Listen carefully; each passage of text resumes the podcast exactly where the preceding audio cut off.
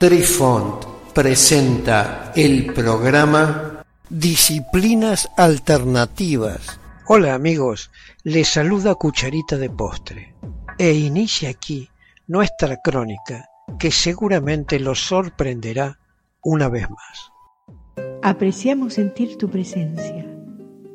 Comunícate con nosotros.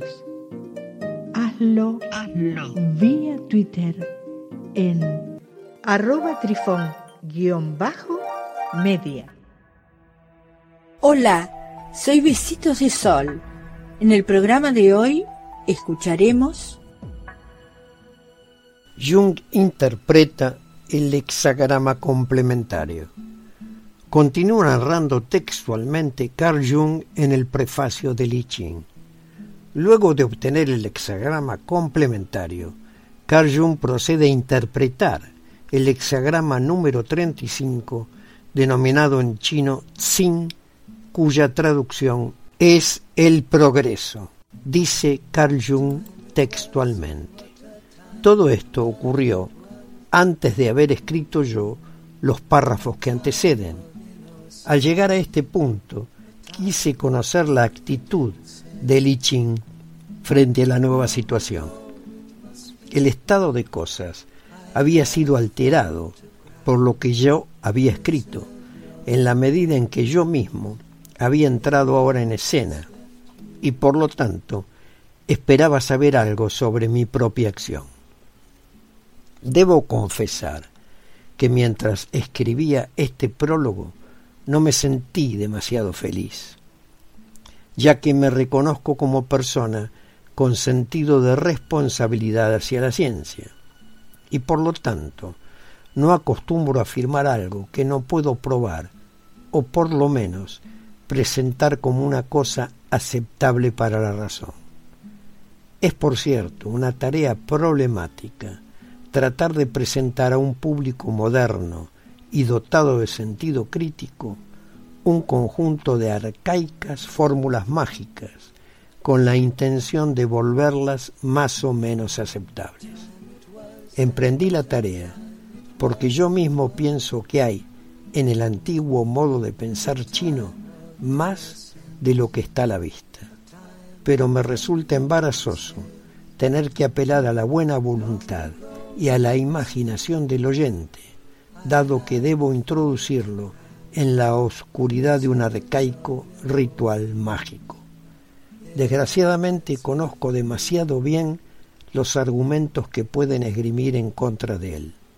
Ni siquiera sabemos con certeza si el barco que ha de llevarnos por sobre los mares ignotos no hace agua por algún lado. Me asaltan entonces muchas preguntas. ¿No estará corrompido el viejo texto? ¿Es correcta la traducción de Wilhelm? ¿No nos embelezamos a nosotros mismos con nuestras propias explicaciones. Elichin insiste de un extremo a otro de su texto en la necesidad del conocimiento de sí mismo. El método que servirá para lograrlo está expuesto a toda clase de abusos. De ahí que no esté destinado a la gente inmadura y de mente frívola. Tampoco es adecuado para intelectuales y racionalistas. Solo es apropiado para gentes pensantes y reflexivas, a quienes les place meditar sobre lo que hacen y lo que les ocurre, predilección que no debe confundirse con el morboso y rumiante cavilar del hipocondríaco. Como he señalado más arriba, no tengo respuesta para la multitud de problemas que surgen cuando tratamos de armonizar el oráculo de Liching con nuestros cánones científicos aceptados. Pero ni falta hace decirlo, nada oculto puede deducirse por raciocinio.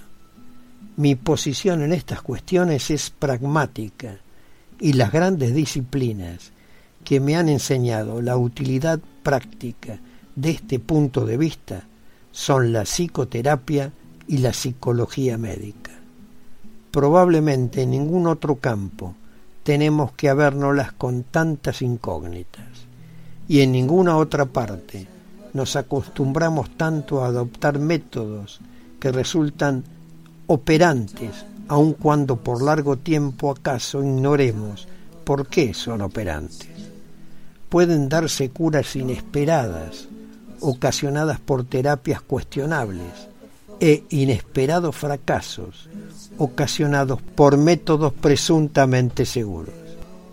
En la exploración del inconsciente nos topamos con cosas sumamente extrañas, de las que el racionalista se aparta con horror, asegurando luego que no ha visto nada.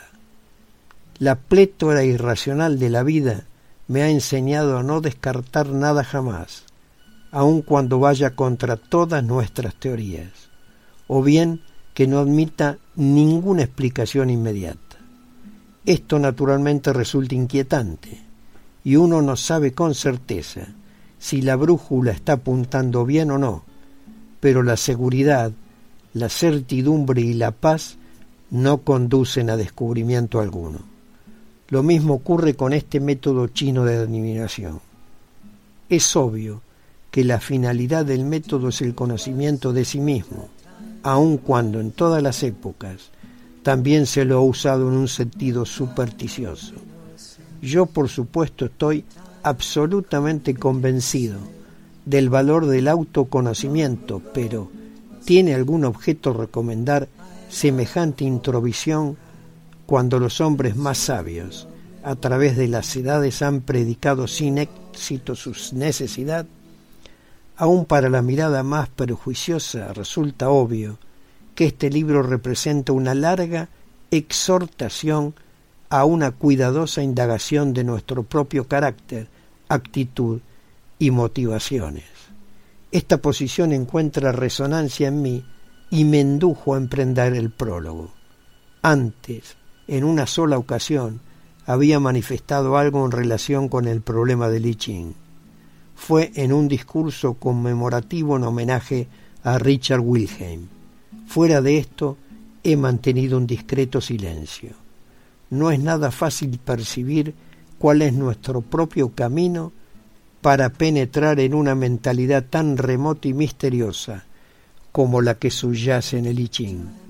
No se puede dejar de lado sin más a espíritus tan grandes como Confucio y Lao Tse, por poco que uno sea capaz de apreciar la calidad del pensamiento que ellos representan mucho menos es posible pasar por alto el hecho de que Li Ching constituyó para ambos su fuente principal de inspiración.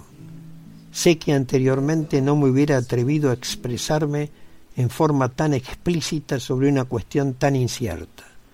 Puedo correr el riesgo porque estoy ahora en mi octava década y las cambiantes opiniones de los hombres ya apenas me impresionan. Los pensamientos de los viejos maestros tienen para mí mayor valor que los prejuicios filosóficos de la mente occidental.